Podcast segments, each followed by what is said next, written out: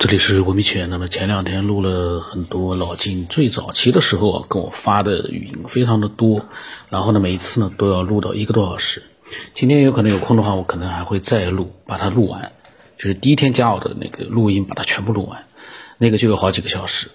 呃，老金的分享可以说内容非常的多。那么我们在群里面虽然说只有那么三五个人，但是呢，分享的内容也很多。有的时候呢会聊天的，我一般很少参与的。嗯，然后有的时候呢，我也会在群里面去怼一怼那个王新之，因为王新之有的时候就是可能我倒是欢迎他用语音，因为他用文字啊，有的时候经常讲的不是很清楚，然后呢字呢有的时候会打错，所以有的时候我搞不懂，所以我有的时候我在想，虽然说我节目里面经常讲是发文字呢，我可以看得更直观一点，但是像王新之呢，他是一个比较呃特殊的人，我倒希望他多发语音。那么在群里面呢有很多的聊天，呃比较杂，但是呢有的时候聊天呢也是很有意思的。那么我会呢，呃一次呢会录多一点，嗯喜欢的人呢可以呢在里面呢可以多听一点。然后我这今年啊录节目的话，可能尽量的一集呢时间会比较长一点。其实如果说有内容的话啊，我一次录个两三个小时也都可以。当然那个。也要看有没有时间，没有那么多时间的话，那就十几分钟、二十几分钟其实也可以了。呃，为什么我这么讲？因为我现在呢，说是每天更新，但是其实我并没有每天上传。我每天呢有时间呢，我可能会去录，但是我未必每天会上传，因为我希望，嗯，每期节目呢能够让一些听众呢，就是说都听到。呃，每天上传的话多了。就像一盘馒头一样的，饿的时候吃真的美味哦。但是每天啪啪啪一盘一盘的馒头给你上来，不吃了，吃什么？早就吃腻了。所以呢，隔三差五的上一盘馒头或者上一盘包子，大家呢，呃，来劲一点，吃的美味一点。天天来，我这个声音也不是很美。虽然说不是视频，不需要我的长相，我长相也也不能视频，也长得也不帅。这个声音啊也不美的话，天天听也是个事儿，这个也不是一个非常呃很开心的事儿。我在想，呃，那么我呢发现有很多录音，我是这样的，我把有意思的和跟跟科学有关的一些内容呢，我把它录出来，然后跟人类的这个呃本身很多神秘的东西有关的，或者人类的人性有关的东西，我把它录出来。那种闲聊之类的呢，我就把它省略掉。那么因为这些语音呢，我有的时候语音我是都没听哦，好多语音，比如彩云会的，我刚才看好多语音我还没听呢。那么语音的话呢，我都没听过，我们可以一起听。文字的话呢，呃，我没仔细看，我们也可以一块看一看。然后里面有我跟这个王新之啊那种就是争辩的那些东西呢，有的时候也可以听听，也蛮有意思的。那么。这是什么时候的？我看看啊，很久之前。那么他们讲到了《道德经》，呃，王兴真的好像是让老金推荐一下。那么老金就想啊，他说，因为那个这个群是科学，呃，是那个企业群，所以里面的都是他的语，都是名字。里面的那个名字啊，老金的名字不是老金，不像微信名是老金，他是他的本名，所以我有的时候可能会读差了，会弄差了。大家呢，反正如果知道了老金的真名呢，反正也无所谓了。呃，也没关系。那么老金说，他说读原经是最好的，不要读解释，就《道德经》啊。说呢，解释呢基本上是属于没有修炼境界的人一种天马行空，就像是于丹讲《论语》。那么王羲之说啊，原经会背，哎呦，王羲之牛的嘞。呃，然后呢，老金说，有境界的人自己会读懂，会悟到的，结合修炼的状态。呃，找感觉，那么修到了，他说呢，修到了之后啊，怎么突然之间，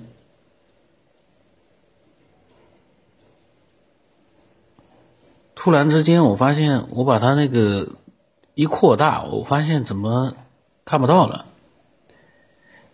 他说呢，修到了呢都会对上号的。然后王羲之来了一句：“古文也要懂才行。”老金说是必须的。王羲之为什么说这句呢？王羲之是因为他的可能小孩子可能说他可能未必懂。然后老金说，要懂字和词的本来意思，才能体会老子当时的原意。多用感觉，少用脑，体验是第一手的。真正体会到的境界，是用语言逻辑描绘不了的，只可意会，不可言传，因为不合逻辑。他的意思，那个境界有的时候你只能意会了，因为你用语言表达的话很难去传达，因为是不合逻辑的。那么王羲之说，他们的聊天其实有的时候很有意思的。从我的角度来说，我因为我也不懂，但是呢，呃，我会有一点自己的感觉。那王羲之说，他说你大多的时候。是观空守中还是守一？嗯，老金说，既然空，何必观？中又在哪里？本来是一，守它何用？不二就够了。老金呢，有的时候会开开玩笑的，因为这样的问题，你确实也是很难去做一个明确的一个回答的。王羲之的认同，老金说呢，心无挂碍，顺其自然。那么他说，当下提醒自己养成内观的习惯。事事勤佛事，莫使惹尘埃。呃，这个这一小段我不知道以前录过没有，但是我呢就是企业群的聊天啊，我尽量不会再录第二遍。但是呢，有的时候可能会有重叠，重叠那些内容，呃，一般来说听的人可能未必能察觉得到，因为这些内容啊都还挺呃有参考价值的，都挺有意思。所以说呢，偶尔重复一下再听一遍都没关系。那么老金说，破是第一关。那么王羲之说呢，攻守都要，内外皆修。这个时候，这个是是去年十一月二十一号的时候，是凌晨了啊，凌晨了。然后两个人的聊天呢，就暂时就结束了。到了那个当天的这个上午十点多钟，产业会突然发出一个一个标题：世界首例头颅移植。成功，中国医学教授参与指导，这个是那个时候的一个新闻，其实很多人应该都看过了。那但是呢，其实这个呢，它并不是一个真正的所谓的移植成，大家可以看看那个时候的新闻。呃，那王那回家之旅呢，他因为眼睛不是很好，所以他呢对我对他们打字聊天，他会觉得很有意思，觉得他们为什么打字不会累的。然后老静说这个题目就是不是头部移植，是尸体移植吧？嗯，那么他们又聊了一会儿，聊了一会儿之后呢，嗯，到了这个回家之旅很有意思，他去睡觉去了。然后呢，他说对吃饭这个事情也没有太多热情。呃，回家之旅这样一个在修炼的人啊，连吃饭他都没胃口了。嗯，然后呢，这个聊天呢一直到了晚上，这个时候我跟老静，嗯，突然聊天了，因为。那天晚上呢，我可能是看到了关于马航的一些文章了，我发了个语音了，我听听看啊，因为好久了。回家之旅现在是什么状态啊？呃，又是没话可说，然后又是没胃口。你现在是什么状态？是热恋了，还是失恋了，还是呃什么样的一个 精神状态？还是我突然变成闲扯描述描述，老金啊，你讲讲。你的分析和这个，嗯，就是呢，嗯，老金说他看了一下，我我以为我在提马航，其实呢是我在闲扯。那么老金说他看了一下对马航终结版的一个辟谣的文章，他感觉越描越黑。他呢可能是觉得马航里面是有很多内幕的。他说都是在描述技术手段的科学性。然后呢他就按照我的想法，他就在讲他的想法。他说。他说，但是任何事情的发生哦，都不是平白无故的。他说，至今为止，没有一篇官方的调查文章去质疑和研究发生失联的原因。人为是肯定的，那么动机是什么？目的是什么？总会找到可能性吧。避而不谈，不是缺心眼，就是有意回避。那么出现阴谋论的猜测可以理解，除此之外还有别的可能性吗？那么我当时说。这件事情特别神奇的就是科技这么发达了，居然那么大的飞机，什么影子都没了，连残骸都找不到，真的确实很有很很很很难以，会不会是在天上突然消失了？那么老晋说呢，他说他是说，全世界的注意力都被转移到了科技手段追踪客机去哪里的方向上，动机是什么？有人注意吗？他说。客机上的人和货没有调查报告吗？其实这个我现在看了，我当时这个新闻出来的时候，其实人和货，嗯是有调查的。至于说里面的那个报告啊，可能说句实话，我们老百姓可能是不可能看到的，可一定是有报告的。具体是什么我们就不知道了。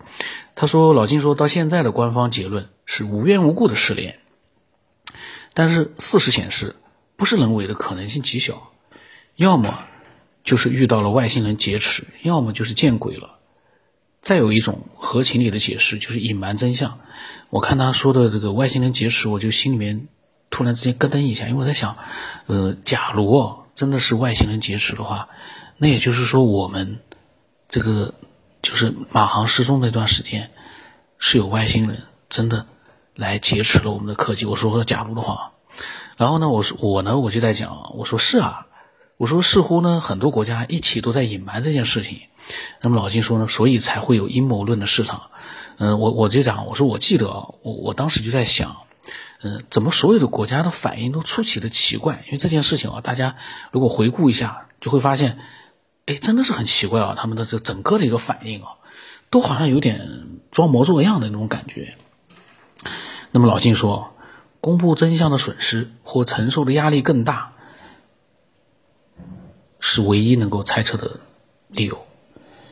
然后他说：“没错的，他觉得我说的对的，是古怪，而且呢出尔反尔，语无伦次，不合逻辑。”他说：“失联是唯一不必解释的一个字眼。”他说：“民用卫星、军用卫星都找不到这么大的一个民航客机，打死他也不相信，等于让他是怀疑了现代科学的一个呃发展成果。”他说：“假如一架俄罗斯的战略轰炸机携带核弹头。”在飞往美国的途中，在太平洋上空失联了，没有人能找到，全世界会作何感想？他说：“可惜是马来西亚的民航失联，让全世界找不到，让谁能理解得了？”他说：“古怪的背后隐藏着什么呢？”他相信哦，总有一天会真相大白。他说：“那个时候证明的是人性的丑恶。”我说呢，这也是一个值得猜测的事件。嗯，但是呢。似乎很难有一个比较合理的解释，几百个人就这么消失了，飞机也没了，太古怪了。其实我现在看到这些聊天，我在想啊，时不时的偶尔会冒出一篇文章，说这个澳大利亚又在哪个海上发现了一个残骸，或哪个国家发现了一个飞机的残骸，怀疑呢是马航的残骸，时不时会有这么一个新闻出来，很奇怪。嗯，然后老金说呢，找因比找果容易，因果必然。他说：“而且没有残骸。”嗯，然后我呢是发了一个链接，这个链接呢，我现在就嗯没有去看。呃，我当时在想，我说老静啊，我说有可能和其他的空间或者是外星文明有关吗？嗯，然后呢，几百个失踪者的家人似乎也没有更多的动静了。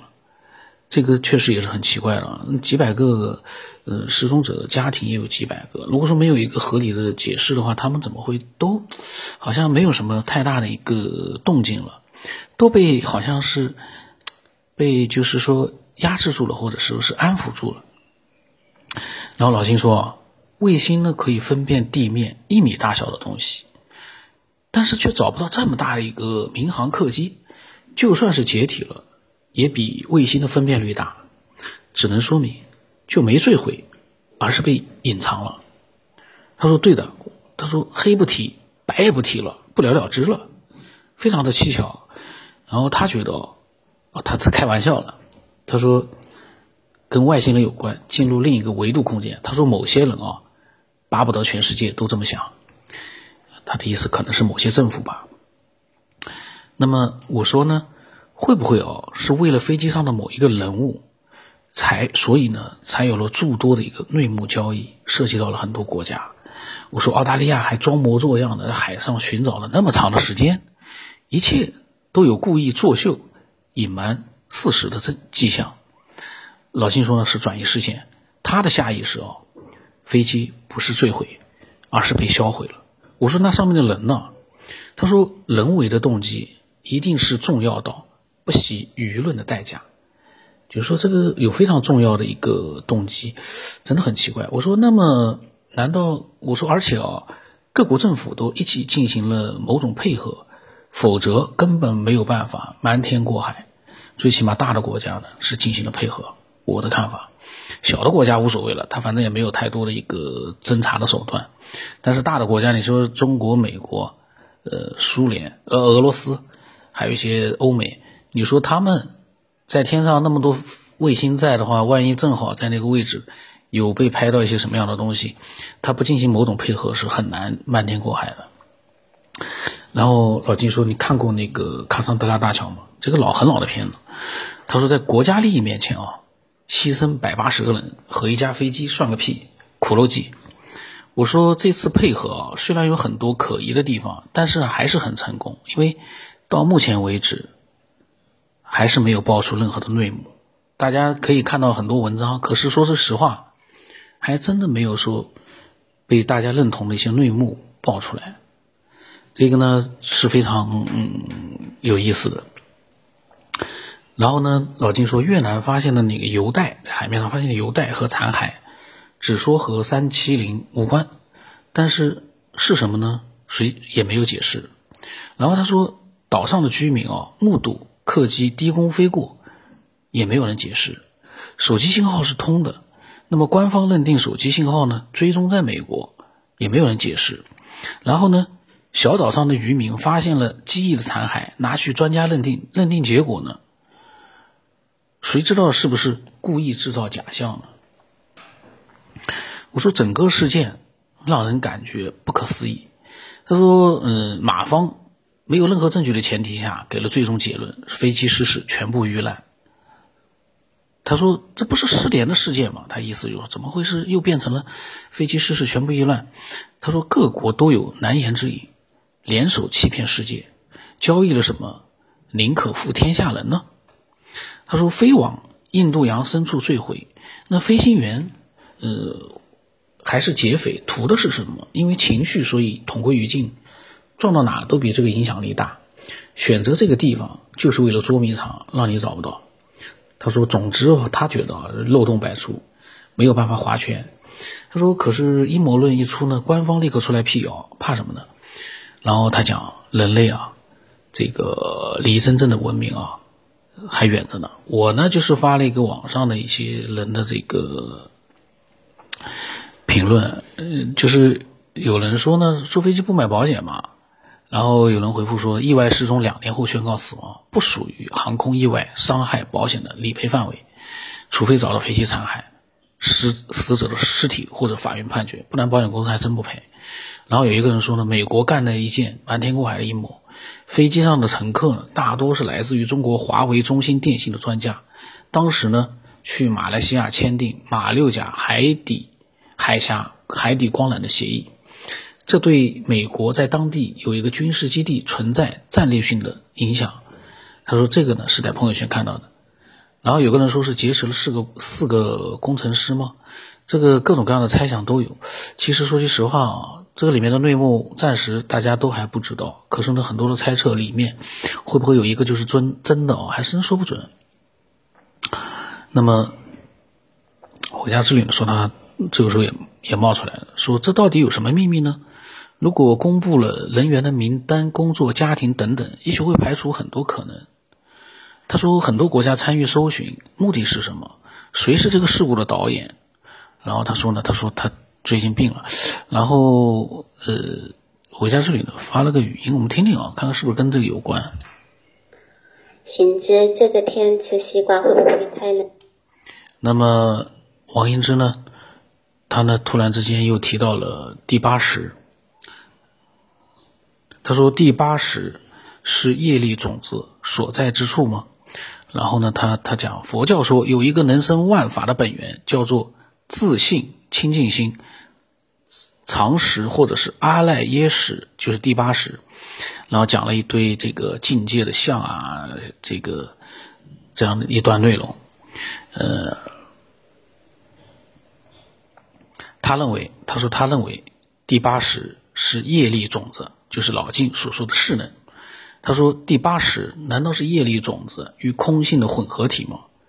他说第八识显现在人世间的一切现象，其实都是种子所现起的、所掀起的功能差别，全部都是种子嘛？突然之间他又来了四四个字：以上不播。这个王兴之啊，事情呢还没说清楚，他又来一个以上不播。这个第八识，这个第八识播了又怎么地呢？这 我刚刚看到他们在写，嗯，很有意思。然后，嗯，老金呢发了篇文章，什么美国科学家震惊的发现，人不会真正死亡。我还没点开来看。那王兴之说，突然之间冒出来一个几句话，说最终要扭转改变，并且让势能归于空性，这就是绕不过去的势能吧。势能不启用，或者是与势能融化消失于空性中，这是两个不同的法吧？势不启用，根还在。呃，他说谢谢大家与你们交流当中所悟到的，这个悟到的可真是这个非常有意思。那么老金呢发了一段比较长的一个文章了，就是讲就是回复王新之了。这一段呢，其实我觉得是很有意思的。老金说：“不是两者无法分割，而是从来就没有二者。阿赖耶识是种子，也就是个性的模式的状态势能，已经是不同了。是瓜的得瓜，是豆的得豆，源于此。但是让它成为种子的那个承载体，就是无为的空性，没有任何正反对错有无之分。”所以才能使两维对立呈现，就是所谓的一生二。种子是势能，是导向的趋势，作用于环境，就会展现出因势所展现的现象，就是二生三。所有不同现象交织在一起，形成对比，就呈现了丰富了物理世界。这就是三维万物，三生万物。如来只是一个会意概念，意思呢，就是好像来了。也可以叫如去，好像去了，妙就妙在好像，好像是比量观，实际上你没来也没去，如如不动，没有分别，不生不灭，不增不减，不垢不净。宇宙呢是永恒的，没有开始也没有结束，但是它在能量变化中是永恒的。老子说：“天地间，其由……呃，什么那两个字？说句实话，我不认识，我估计。”百分之九十九的人不认识，到时候我来查一查吧。说天地间能量变化的规律，像一个风箱，一涨一缩的，一呼一吸，周而复始，无穷无尽。大爆炸理论呢，只是从吸到呼的过程。我们正在经历这个片段，是发散的宇宙现象，也叫裂变过程。到了极限的时候呢？一切力的作用都消失殆尽，然后返回，进入从呼到吸的逆过程，能量聚集的过程也叫聚变，在爆炸没完没了，就是这样，道可道也。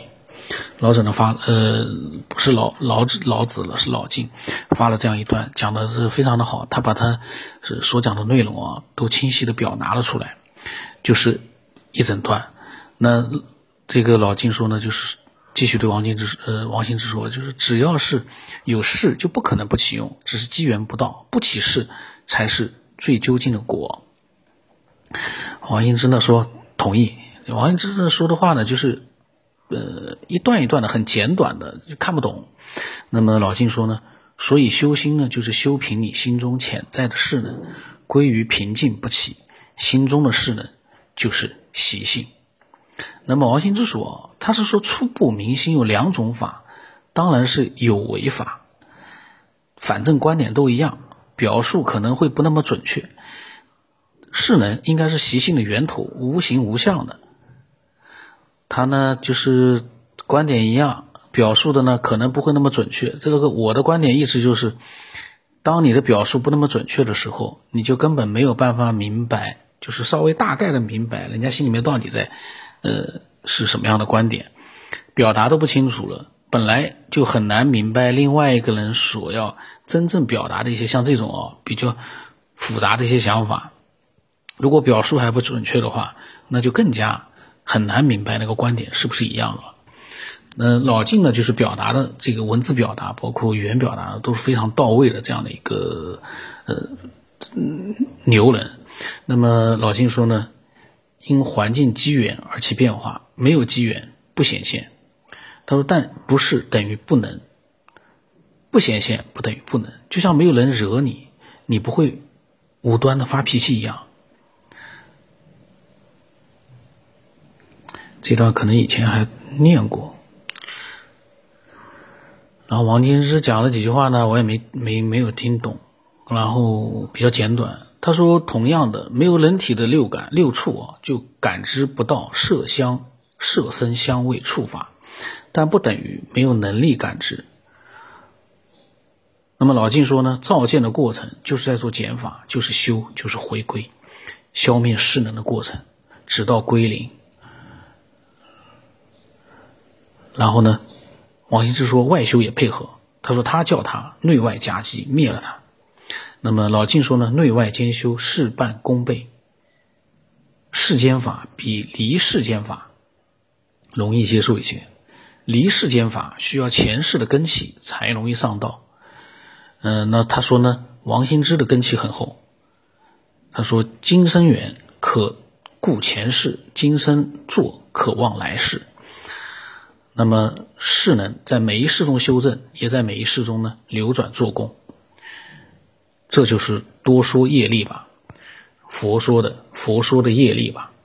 那么王羲之呢就发了一些语音，我们听听看是不是跟那个刚才讲的内容有关。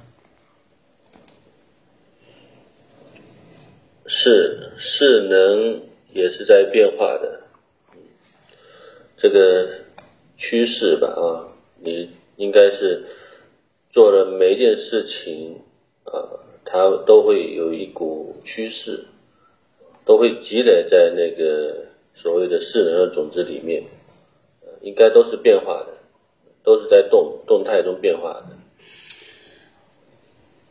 业力啊，对，业力其实就是啊势能吧，差不多是这个意思。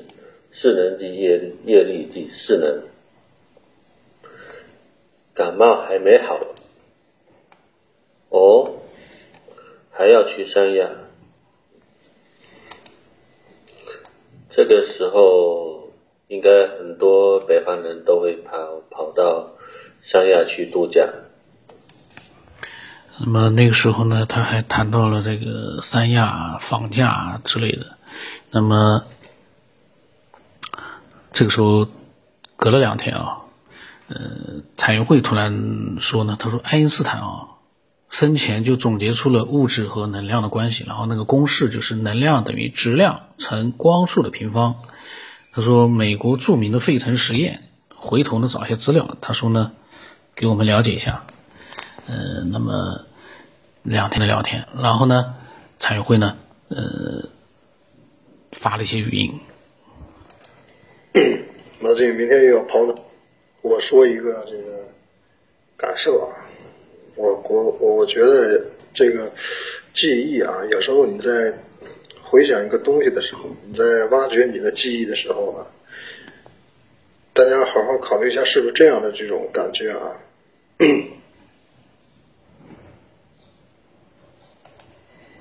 就是当你自己嗯去回忆那么一个片段的时候啊，在挖掘自己。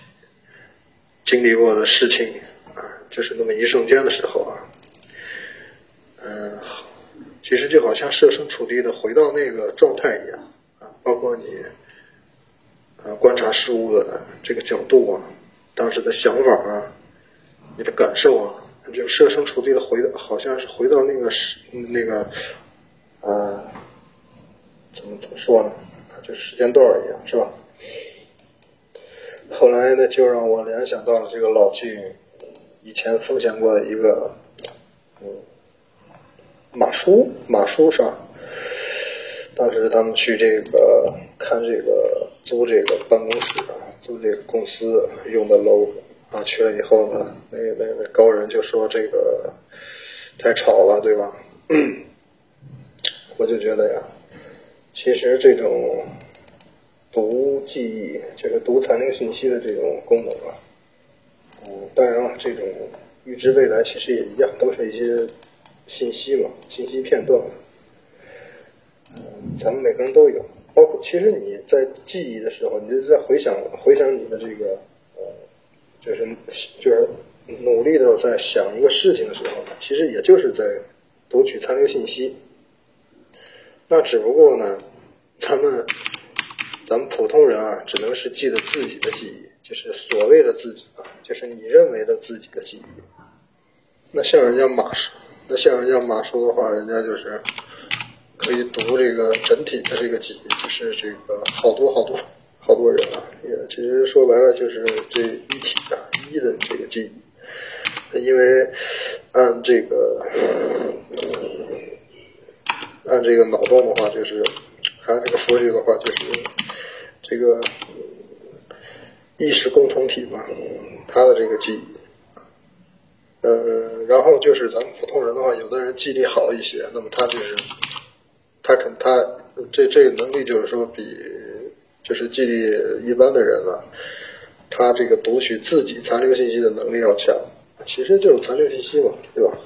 其实就是你还是回到那个。意识回到那个状态，那个残留信息它一直一直没消失，它还在那儿。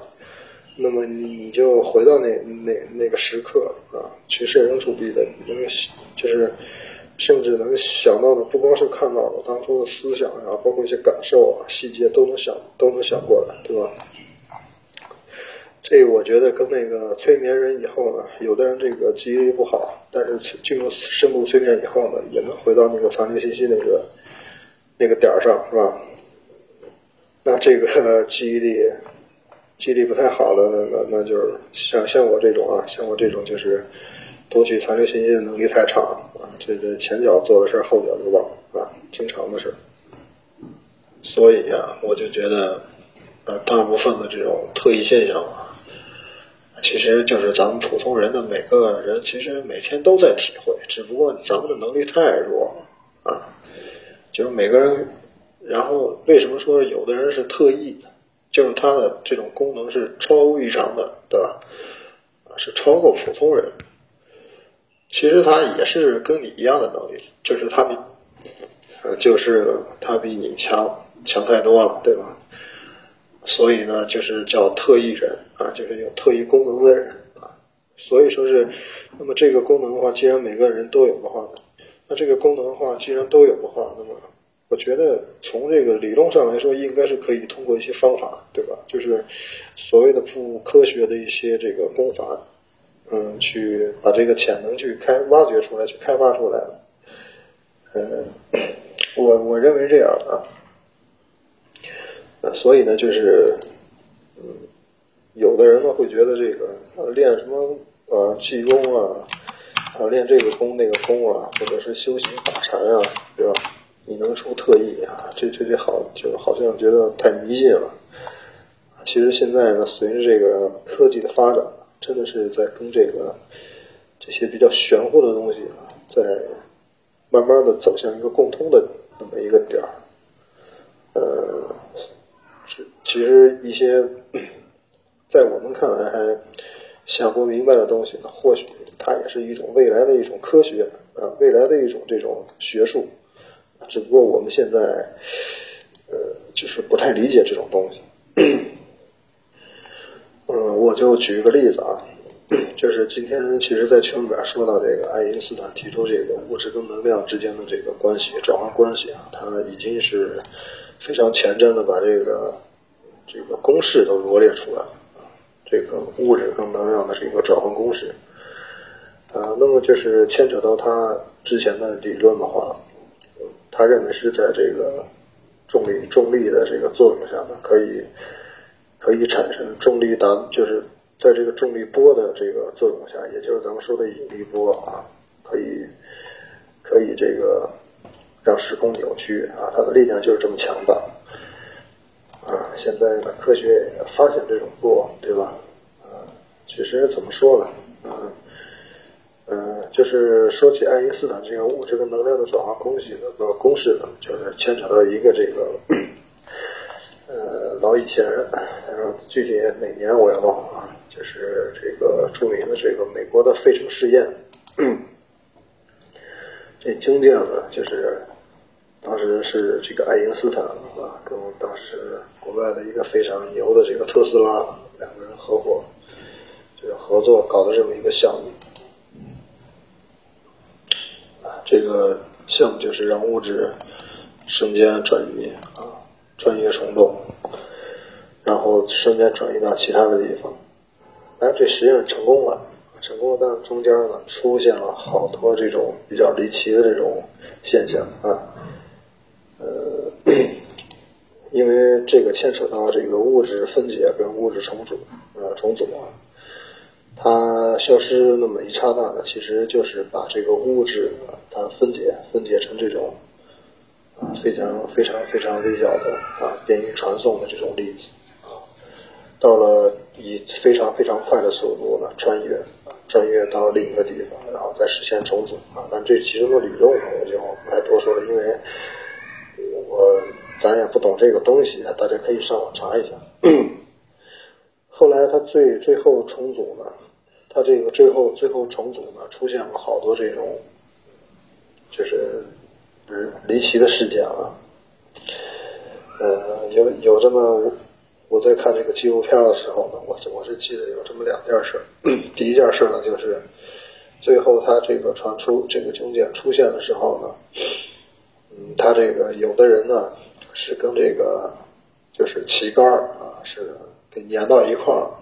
有的人呢，直接就镶到这个床体床体里床体上了，就是跟这个墙跟这个床啊，它这个床体是融为一体的。就是说重组的时候呢，没有组好，它这个当初肯定是有一些啊，这个这个失误啊，操作上的失误，或者是一些未知的一些力量啊，还有一些就是这个当时经历过这些，就是在这个经验上的人啊，他经历过这个费城试验啊，说白了，他就是个实验品。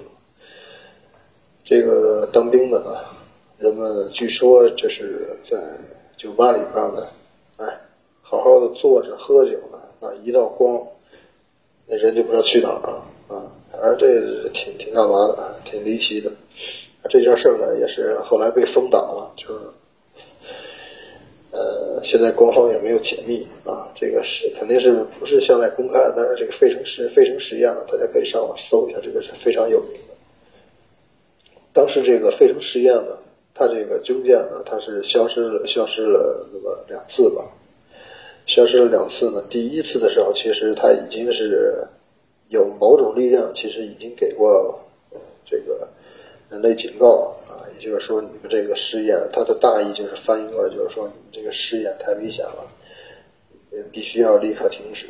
然后要寻求，就是想跟咱们人类沟通啊，不能再意思就是说，在警告人类不能再进行这样的试验了。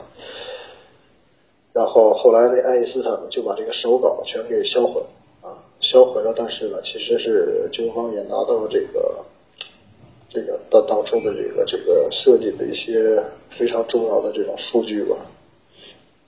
所以呢，其实这个历史上有好多这种。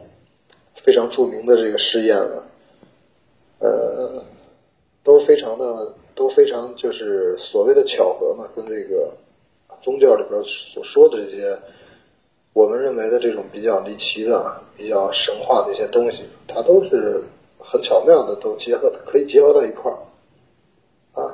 这个爱因斯坦大家也知道，他是个有神论者啊，他是有宗教信仰。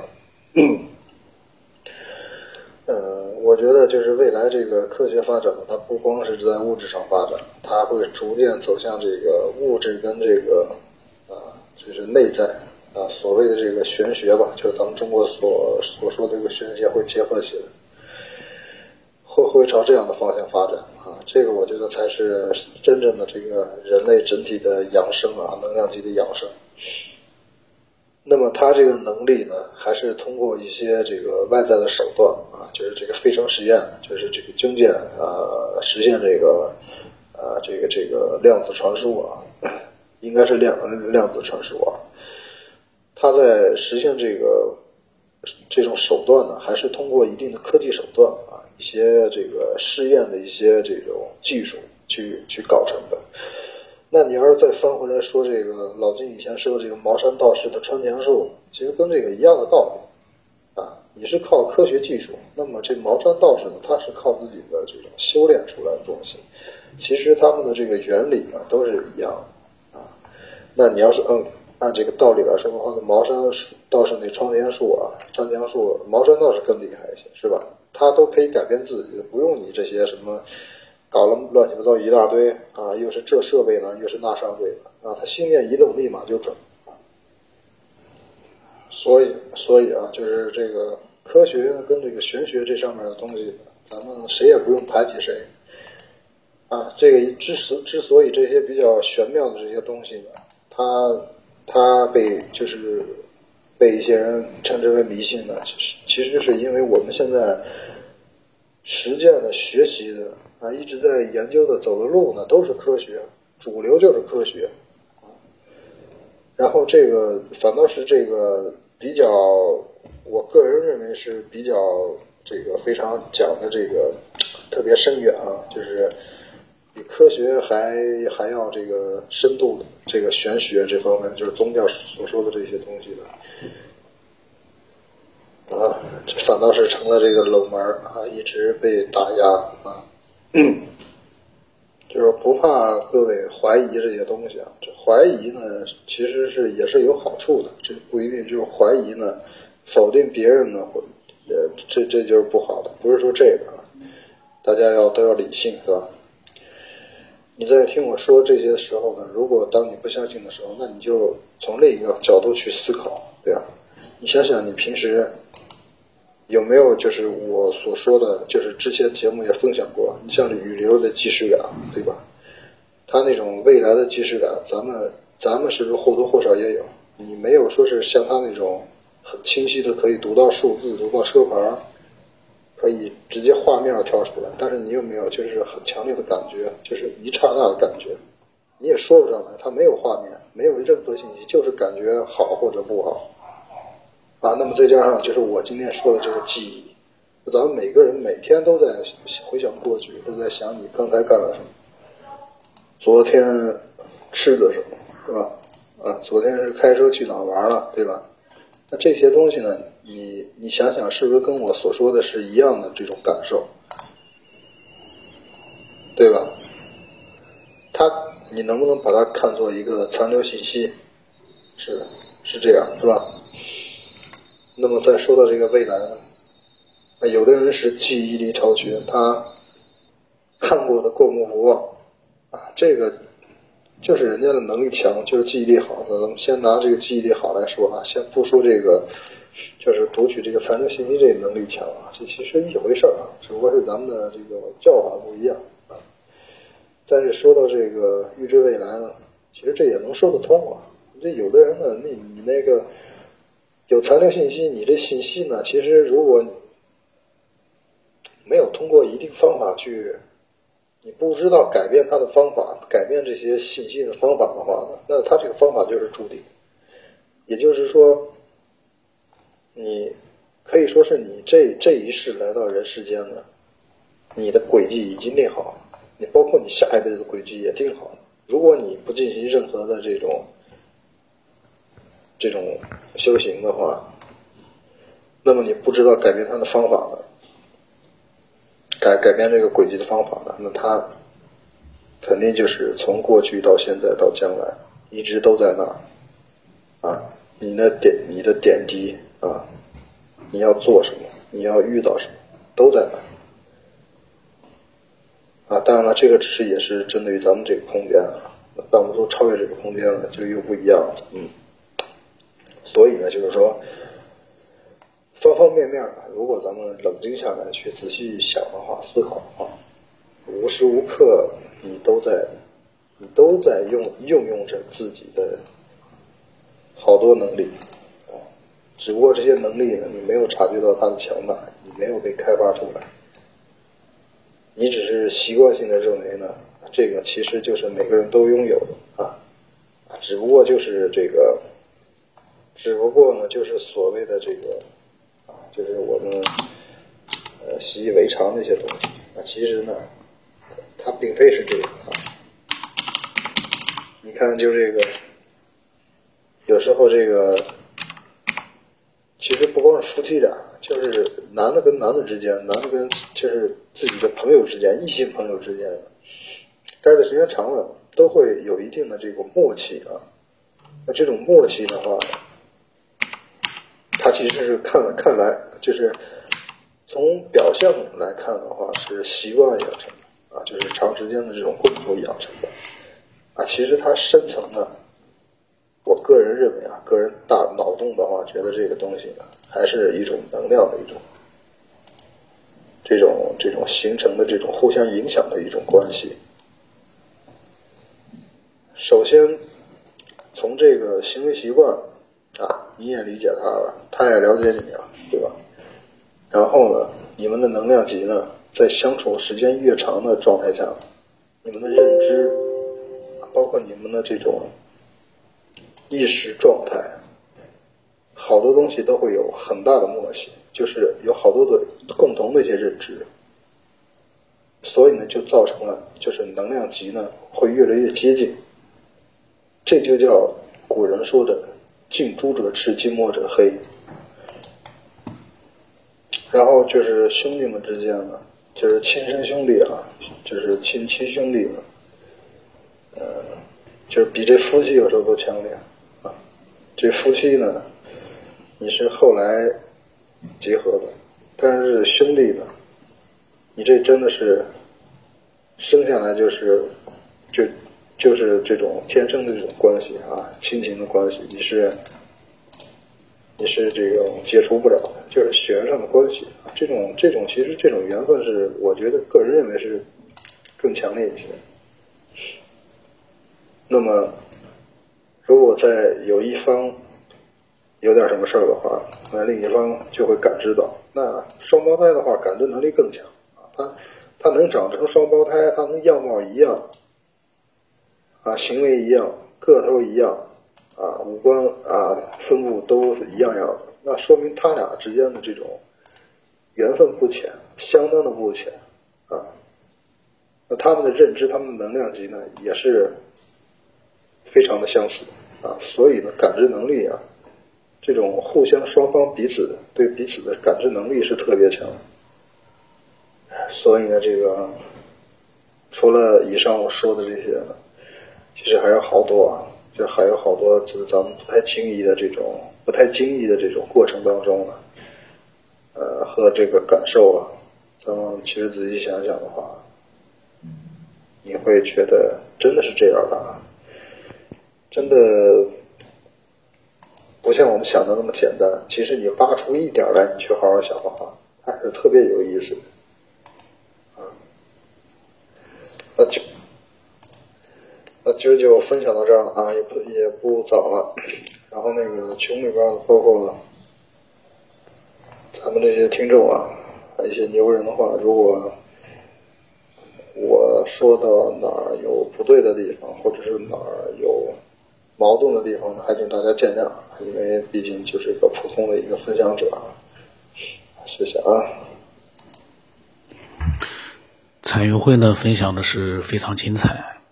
呃，因为呢，为什么呢？因为我跟他一样，我们都是一个普通的分享者，我们并没有对科学有很多非常非常深入的一个了解，我们只是从我们普通人的一个思维的角度，用我们自己的逻辑的一个方式呢，去分享一些内容，然后呢也很理性。